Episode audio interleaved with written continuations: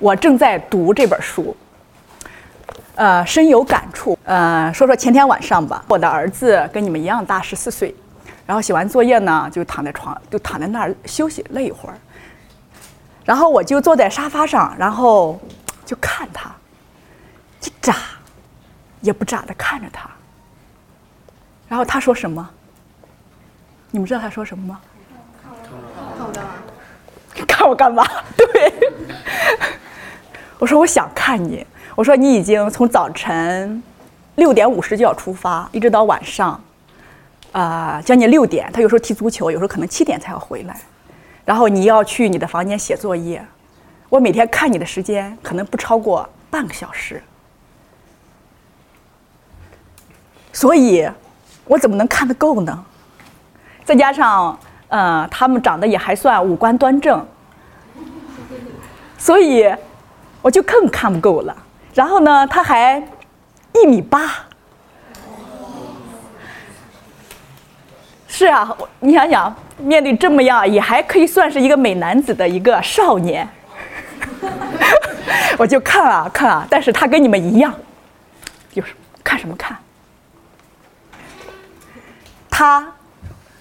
没有办法理解我的心情，我可能也当时也不顾及他的心情，只为了满足我自己的体验。所以这本书它其实给了很好的一个媒介，让我们看一看妈妈、爸爸是怎么想的，然后呢，孩子们是怎么想的。这里面其实出呃，我觉得这本书最主要的是它提供了不同的视觉。然后来看这个世界的各种各各样的事物，然后安德烈自己和妈妈就就一些共同的问题，然后呢，谈讨了自己不同的看法，比如说关于青少年的生活，关于未来的职业，然后关于呃对环境，然后关于德国是怎么回事儿，这个是一个非常非常重要的内容。但是另一方面，我想要谈的是，我们如何去理理解和体验对方的情感。所以呢，我今天其实呢，呃，想要谈的这个题目呢，就是阅读中的情感体验。所以我这边准备了一些图片，想要跟大家一起分享感觉这个事情。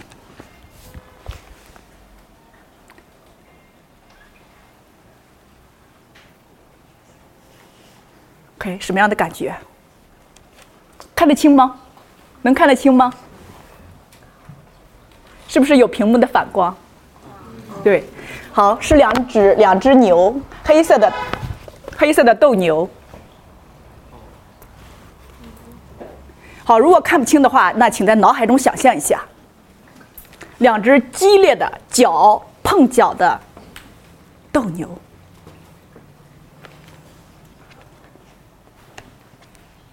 你们看到这个场面的时候什么感觉？激烈、紧张吗？紧张，然后要使劲了吗？再使劲吗？当然，好，你们的感觉力非常敏锐。好，那么我看还有一张图片，那我尽量少用几张吧。那这个是你们可能也会经常看到的，在新闻图片里面。假设你是坐在一个台下的人，这是一个。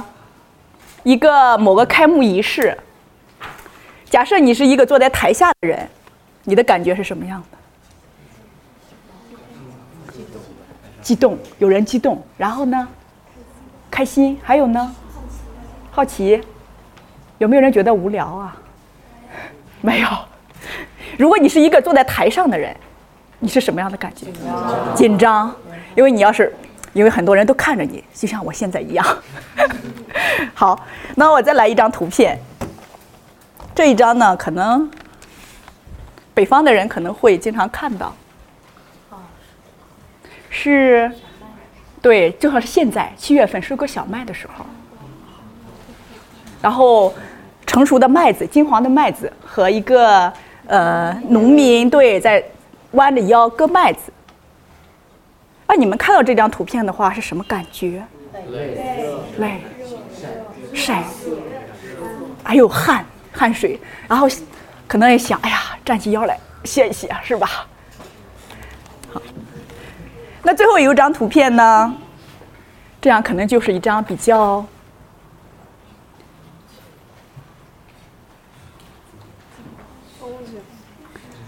非常非常好的一个风景地方，是吧？那如果你在身在那个地方的话，你是什么感觉？轻松，惬意、轻松，想要打个滚儿，想要躺在那儿闻一闻草的味道。好，这四张图片呢是我特别选的，同学们都比较准确的说，感受到了里面的不同的感觉。那我现在有一个问题，为什么我们会有这种感觉？我又不是，我又没有在斗牛场，我又没有在弯腰割麦子，然后我又没有真的在那么风景如画的地方，为什么我们会有这种感觉呢？把自己想，把自己投入当中。好，把自己投入，想象。但是你又不是一个牛啊。其实，那呃，其实同学们说的都很对，不错。那么，其实科学家呢，然后揭示了这个现象，它就是因为我们的大脑里面存在的镜像神经元，就是说。我看到某个人做东西，然后呢，我就像看到我自己在做一样，像镜子一样。嗯，他其实在六十年代的时候，有意大利的科学家，他们通过实验发现，比如说，呃，一个猴子在拿香蕉的时候，大脑里的一个区域就是活跃的。然后他们偶然的实实验发现，一个科研人员去拿香蕉的时候，大脑同样的区域也出现了激活。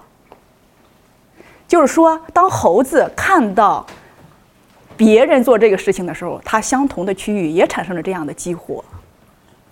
那回到刚才我们看到的那些现象，我们虽然不是牛，但是我们肯定也有跟别人推挤的这种经验。所以呢，自然而然，你的脑子里也有产生了这种感受，你的那个区域产生这种感受。呃，事实上，我们阅读的过程当中，我们看的都是一行行的文字。在阅读的过程当中，这些文字通过我们大脑去解码，然后呢，建立我们一个心理的图像。就像刚才同学用很直观的一个文字说“想象”，其实就是在脑子里把自己置于这个环境里面去。然后，那你比如说我，那我要用到这个，比如说我看这个书的时候，安德烈是一个十八岁的孩子，然后他怎么去理解他母亲的那个时代？他说的那些。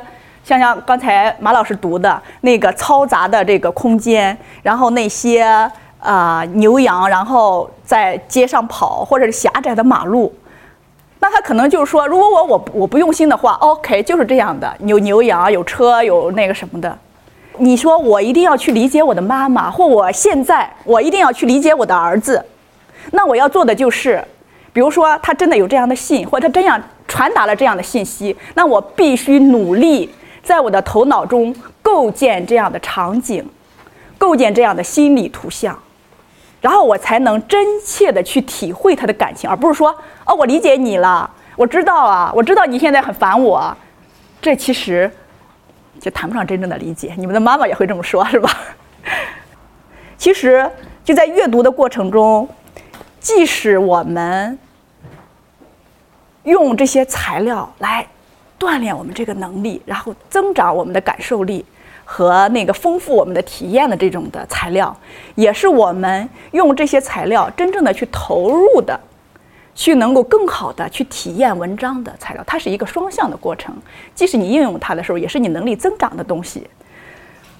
刚才，那我今天的讲的呢，主要是，嗯，在阅读中的一个情感体验能力的啊发展。嗯，我希望我的这个一点点这个阅读的建议呢，能给大家有所帮助。那有没有效果呢？那我展示最后一张图片。我也回应一下马老师的建议，